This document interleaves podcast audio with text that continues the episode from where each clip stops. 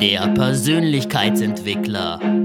Zwei Psychologiestudenten und das Leben. Ein Podcast mit Jonas und Stefan. Herzlich willkommen. Herzlich willkommen zur neunten Folge. Folge Ziele Teil 2. Dritte Runde, meine Lieben. Jonas und Stefan hinten schon leicht, sie schwitzen durch. da kommt wieder recht Haken, wo Jonas Stefan weicht wieder aus und zielt. Ja, ähm, okay. Das heißt, nochmal zusammenfassend, wir haben über Wenn-Dann-Konflikte ähm, ähm, geredet bei Zielen. Wir haben über die Heldenreise geredet, dass es um inneren Wege, das ist auch wichtig, eigentlich häufig um den, um den, der Weg ist das Ziel, um den, also um den Weg an sich geht, ähm, dass äh, groß zu träumen eine erstrebenswerte Fähigkeit ist, die man, wo man sich darauf einlassen kann, die man trainieren kann, dass es meiner Meinung nach zumindest genauso wichtig ist, dann an seiner Einstellung zu arbeiten, äh, das Selbstvertrauen zu entwickeln, diese großen Ziele wirklich erreichen zu können. Und dann will ich noch sagen, die Spanne, der Konflikt ist noch zwischen Selbstdisziplin und sich einfach im Fluss des Lebens zu sein. Ganz kurz, ich glaube, wir haben den Punkt, wenn dann noch nicht so ganz nicht? ausgefüllt, oder? Erzähl, was fehlt dir noch? Naja, wir haben ja nur gesagt, was ist jetzt? Jetzt wollen wir sozusagen glücklich sein, aber wie schaffe ich das denn? Also wenn ich zum Beispiel jetzt denke, Mann, ich will unbedingt das und das, äh, ich will unbedingt, ähm, jetzt versetze ich mich mal zurück, ich will unbedingt einen, so und so viel Geld auf dem Konto haben. Und yeah. ich bin aber unglücklich, weil jetzt habe ich es ja nicht. Ja. So. Ja.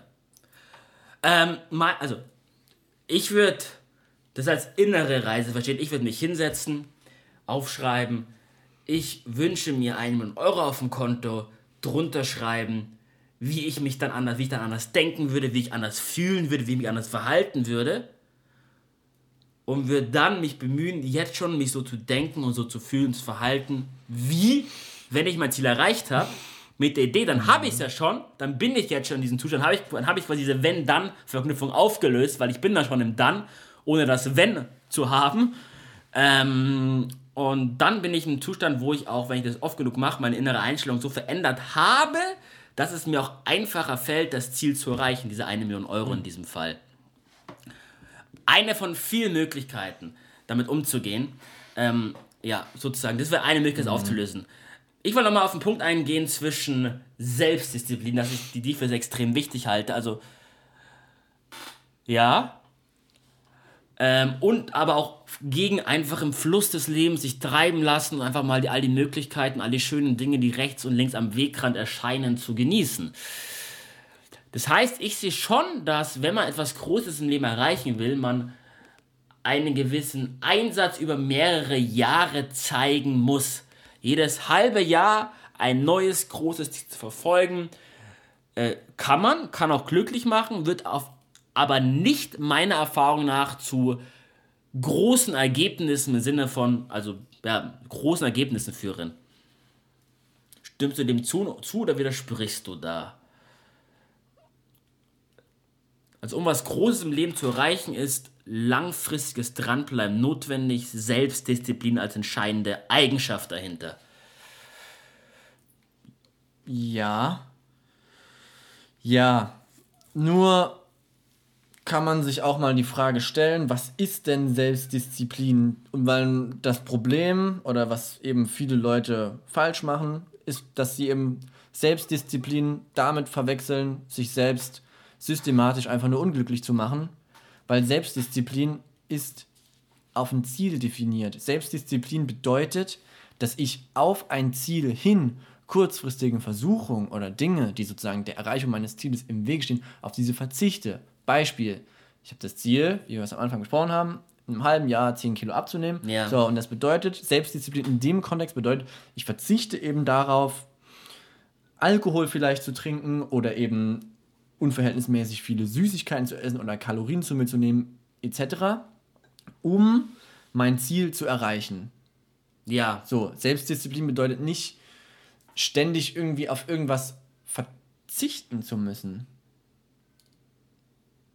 Ja. Also was eben, was, ja, ich, was ja, ich sagen will, was wichtig ist, Selbstdisziplin immer nur dir. im Kontext eines Zieles betrachten. Sozusagen, ein guter Freund von mir hat den Spruch geprägt, Leben aus der Freude heraus.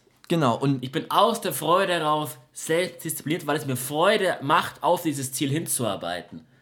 Genau. Und wenn, Voll. wenn ich jetzt sozusagen merke, ich bin, wenn, wenn die Leute sagen, ich bin nicht selbstdiszipliniert, dann bedeutet das wahrscheinlich in erster Linie, dass sie das Ziel gar nicht wirklich wollen. Ja. Oder vielleicht nicht. Möglicherweise. Oder genau. dass ihnen der Preis für das Ziel einfach zu hoch, hoch ist. ist. Und das ist ganz wichtig. Sagt nicht, dass ihr nicht selbstdiszipliniert seid. Ich glaube durchaus auch, dass Selbstdisziplin eine Eigenschaft ist, die man trainieren kann. Definitiv. Und ähm, Selbstdisziplin auf ein Ziel bezogen. Ja, ja, ja, ja, ja. Übrigens ganz kurz zum Thema Selbstdisziplin trainieren. Sport. Das trainiert die Selbstdisziplin hervorragend. Allein schon, wenn man zum Beispiel total auf Schokolade steht, mal eine Woche lang Schokoladenriegel in seiner Jackentasche mit sich rumzutragen. Wäre auch eine lustige Übung. Es geht im Grunde dahinter ist ja diese weltberühmte Marshmallow-Studie. Man hat Kindern einen Marshmallow vorgelegt, hat ihnen gesagt, du kannst ihn entweder jetzt direkt essen oder wenn du 10 Minuten wartest, kriegst du noch einen zweiten. Und überraschend festgestellt, die meisten Kinder fressen einen sofort. Sozusagen beim Zielerreichen ist es durchaus ab und zu wichtig, kurzfristige Versuchung zu widerstehen, um langfristig mehr zu erreichen. Das gilt fürs, allgemein fürs Leben. Im Leben gibt es immer wieder Momente, wo man kurzfristige Genüsse ähm, auf kurzfristige Genüsse verzichtet, um langfristig mehr zu erreichen. Und das ist für mich eine essentielle Eigenschaft, die in vielen Lebensbereichen gilt. Ähm, John Peterson hat neulich ein spannendes Beispiel erzählt. Ich weiß noch nicht genau, wie ich dazu stehe, aber doch, ich denke, ich weiß, wie ich dazu stehe. Ich erzähle es einfach mal, okay? Ähm, Punkt war der, wenn das Ziel eines, einer Person ist, eine glückliche Partnerschaft zu führen, heißt das, dass er irgendwann aufhören muss, sich durch die Weltgeschichte zu vögeln.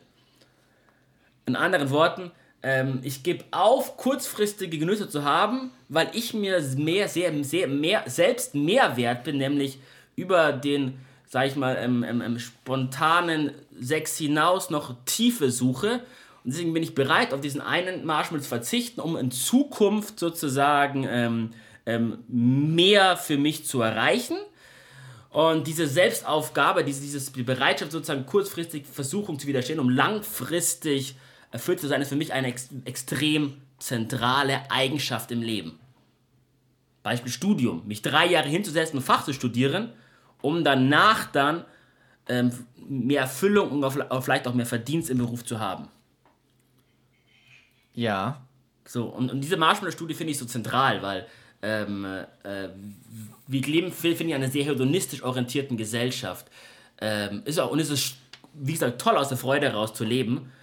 Ähm, ich finde es gleichzeitig eine wichtige Eigenschaft, auch ähm, kognitiv durch, zu durchdenken, wo will ich denn, was will ich denn vielleicht auf einem längeren Horizont gesehen. Ich meine, das ja die Fähigkeit unseres präfrontalen Hirns, die uns von vielen Tieren unterscheidet, dieses langfristige Plan und dann auch die Fähigkeit zu haben, kurzfristig zu verzichten, um langfristig mehr für sich oder auch für andere Menschen allgemein zu erreichen. Ja, natürlich ist es essentiell, wenn ich natürlich größere Projekte in Angriff nehme. Ja. Wenn ich mein Studium oder wenn ich mein Staatsexamen irgendwann schreibe, klar, dann kann ich vielleicht nicht jedes Wochenende Alkohol trinken und feiern gehen und dann muss ich vielleicht auch mal ein bisschen früher ins Bett gehen, dann muss ich vielleicht auch mal mehr lernen, kann nicht ins Schwimmbad gehen, etc., etc., zahle sozusagen einen Preis, kontrolliere mich, um eben dieses höhere Ziel zu erreichen. Das ist klar. Nur, ich sehe da immer eine Gefahr. Ja. Und zwar, wann kann ich denn aufgeben? Oh, ja. Weil, was ist denn. Stichwort Burnout. Das ist eben das, wo ich sage, das ist eben auch dieser Geschmack, der da eben noch mit ja. drin steckt. Ja. Wenn ich zum Beispiel jetzt einfach. Ich bin so besessen von dieser Idee von Selbstdisziplin ja. und, bin, und, und, bin dann die ganze Zeit dran und sage, oh Mensch, ich muss und dann, und dann will ich es eigentlich muss, gar muss, nicht muss, und überwinde mich und klar, mein Gott, hey, du bist ja wirklich ein toller Kerl, weil du, weil du so dran bleibst, weil du so verbissen bist, aber wohin läuft, also dieser, dieser Mensch, der mhm. sozusagen so ist, wohin läuft er denn? Der läuft ja also ins Unglück so rein. Ja, voll. Und das finde ich immer ein bisschen gefährlich. So, dann ist eben die Frage, wann ist es denn auch genug? Wann kann ich denn aufgeben? Ja. Wann kann ich akzeptieren? So, Selbstdisziplin hin oder her. Ich, Ähm, ich schaff's nicht oder ich will's nicht oder es macht mir keine Freude mehr. Und dann auch von Zielen loszulassen. Genau. Das ist vor allem deswegen so schwer, weil häufig auch von außen viele Erwartungen an uns gerichtet werden. Als Student, dann musst du eine studieren, als irgendwann vielleicht Familienvater, musst die Familie ernähren, auch wenn man im Job tot unglücklich ist und, und, und, und. Da bin ich, da bin ich voll bei dir, da bin ich voll bei dir, dass ähm, die Fähigkeit, trotz vielleicht äußeren Erwartungen, sich selbst einzugestehen, ich will nicht mehr, es ist mir zu viel, ich habe keine Lust mehr, ich bin am Ende meiner Kräfte oder auch einfach zu sagen, ähm, ähm, das erfüllt mich nicht mehr, ich, ich, ich will, ich will anders leben, kostet sehr viel Mut und ist, finde ich, unglaublich wichtig und schön, das tun zu können. ich sag mal noch ein einfaches Beispiel, warum das so unfassbar schwer ist. Aha. Und jetzt mal an alle Studenten da draußen. Innerhalb der Klausurenphase. Was denken da die allermeisten? Also dann hat man diese schweren Klausuren vor sich und dann denkt man, boah, verdammt, äh, ist das vielleicht noch das Richtige für mich und so weiter und so fort. Also kannst du sozusagen zwei Fragen stellen. Das wäre eigentlich ein lustiges Experiment. Man geht mal so in der Klausurenphase durch die Bib und fragt so die Leute, bist du noch zufrieden mit deinem Studium? Ist es das Richtige? Ja. Und nach der Klausurenphase geht man in die Bib und fragt die Leute. Und ich garantiere dir, die Antworten werden auseinanderweichen. Ja. Und es ist eben ein Problem. Ja, aber es ist auch ein Problem, weil viele Menschen oder viele Studenten, ich auch lange Jahre nicht, es nicht hinbringen, in der Klausurenphase immer noch ein freudvolles Leben aufrechtzuerhalten. Sozusagen tagsüber lernen, abends äh, schön mit Freunden ins Freibad gehen, dann mal ins Kino. Also sozusagen diese Kombination oder mit, mit Kumpel zusammen in der Bib zu hocken und viel zu lachen, aber auch viel zu lernen, die, die, dieses Gleichgewicht halte ich für extrem wichtig. Ja, aber ganz unabhängig von der Situation. ich- ja. Ist ja eben das allgemein, also geht es jetzt darum, wann, woher weiß ich, dass es genug ist? Wann darf ich Ja. scheitern? Ich sag mal so, ich halte für sinnvoll, Entscheidungen nur aus einem guten Zustand heraus zu treffen. Das heißt, nach der Klausurenphase, zum Beispiel, jetzt wenn man wieder ein bisschen Energie getankt hat, weil man dann meist die Welt mit durch, durch, durch, durch bessere Brillen, durch bessere Augen sieht und meist elaboriertere Entscheidungen treffen kann. In sehr negativen Zuständen ist unser Geist sehr verschwommen, sehr verwirrt. Und dann ist es auch eine Frage, in die man hineinleben kann, das ist vielleicht zum Abschluss, weil hier hängt es auch gerade, äh, das Gedicht von Rainer Maria Rilke und ich will einen kurzen Ausschnitt vorlesen. Wenn man die Fragen lebt, lebt man vielleicht allmählich, ohne es zu merken, eines fremden Tages in die Antwort hinein. Also ich glaube, es gibt einmal Fragen, die dürfen einen über längeren Zeitraum beschäftigen und die davon darf man, darf man loslassen von dem Verlangen, jetzt eine Lösung haben zu wollen, einfach mal sie zu leben, diese Fragen. Ja. Also mit dem einen Punkt, also mit Punkt Nummer eins, was du gesagt hast, auf jeden Fall. Bewusstheit eben haben, dass man, dass man durch verschiedene Gegebenheiten sozusagen in dem, in der Art und Weise, wie man denkt, auf ein Stück weit verzerrt ist. Ja. Sich sozusagen in dem Bewusstsein und dann eben Entscheidungen auch nicht in solchen Situationen treffen. Punkt Nummer zwei war sozusagen, habe ich das jetzt so verstanden, auch etwas geduldig sein, so schon noch in der Selbstdisziplin bleiben Ja. und Ja. Ja, im Grunde wie in der Wissenschaft strukturali- strukturalisiert Theoriekonzepte. Das heißt, wenn es erste Evidenz gegen eine Theorie gibt, wird sie noch nicht gleich verschworfen, sondern es sammelt sich zunehmend Evidenz an und erst dann, wenn ausreichend Gegenevidenz da ist, dann wird eine neue Theorie entwickelt. Klingt jetzt sehr, war auch sehr theoretisch, aber genau das eben. Ähm, äh, Stück weit noch auf dem Weg bleiben und immer diese Frage zu leben und wieder nachzuspüren. Nicht von A nach B, von B nach C springen. also sich selber einfach Zeit geben Zeit und sozusagen ja, genügend Evidenz zu sammeln. So, wenn, wenn ich mir jetzt irgendwie, wenn ich jetzt so, sozusagen, jetzt bin ich Student und dann ist die erste Klausurenphase, denke ich mir, boah, was für ein Kack. Und dann bin ich danach und bin wieder voll zufrieden. Dann komme ich von Klausur zur Klausurenphase und dann merke ich vielleicht für mich, ah, ich stelle mir das ja irgendwie immer nur in der Klausurenphase. Ja. Das heißt wohl, äh, ich bin da wohl ein bisschen verzerrt und eigentlich gefällt es mir ja doch ganz gut. So, wenn ich aber jetzt mir die ich stelle mir immer wieder die Frage, auch während des Semesters, was mache ich denn hier, warum ist das so ein Kack? Mich interessiert es überhaupt nicht und ich beschäftige mich zu Hause auch überhaupt nicht damit eigentlich. Ähm, und dann kann man das ja auch mal merken und fragen und dann sich vielleicht auch mal fragen, wann bin ich denn eigentlich mal zufrieden? Und wenn ich dann vielleicht nur einmal im Jahr zufrieden bin, vielleicht ist dann angezeigt, Ja. Dass man doch etwas anderes tun sollte. Sehr gut, beides, genau. Und ich glaube, du hast auch mal zu mir diesen schönen Satz gesagt, dass häufig unsere ersten Eindrücke und Erwartungen nicht der Realität beschäftigen. Also zum Beispiel, ich weiß nicht, ich weiß nicht ob die richtige Geschichte jetzt zitiere, aber wenn ich richtig im Kopf habe, ging es dann auch um Psychologie, um Beispiel um, um Statistik, was sich zu Beginn eher, oder Diagnostik, was zu Beginn eher genervt hat. Du hast eine, eine negative Einstellung dazu. Und erst als du dich mehr mit der Materie beschäftigt hast, hast du überhaupt einen tieferen Einblick bekommen und verstehen können, was damit gemeint ist und auch die Begeisterung dafür entwickeln können, für diese Materie. Das heißt sozusagen auch dort eben eine gewisse Bereitschaft, äh, Geduld zu haben, Dinge sich setzen zu lassen, weil häufig die, die, der, erste, der erste Eindruck äh, falsch sein kann. Ja. Cool. Ja, das war jetzt ein sehr harmonischer Boxkampf, mein Lieber. Ja, mein Gott, klar, ich meine, so. Nichts gegen Harmonie, aber. Ganz grundsätzlich haben wir schon dieselben oder ähnlich, sehr ähnliche Vorstellungen davon. Bin ich echt, ehrlich gesagt, erstaunlich überrascht gerade. Aber finde ich irgendwie auch voll schön. Ähm, liebe Podcast-Zuhörer, das war heute eine längere Folge, aber ich glaube eine schöne längere Folge. Und nächstes Mal wieder im normalen Format weiter. Wir danken euch, dass ihr zugehört haben. Wir haben jetzt auch eine Facebook-Seite, der Persönlichkeitsentwickler, mhm. die ihr gerne liken könnt und auch gerne Bewertungen hinterlassen könnt. Außerdem danken wir schon für die fünf iTunes-Bewertungen. Auch da äh, gerne noch mehr iTunes-Bewertungen hinterlassen. Vielen Dank. Äh, fünf mal fünf Sterne. Geil. Freuen wir uns drüber. Ja. Und in diesem Sinne sagen wir auf Wiedersehen. Adieu.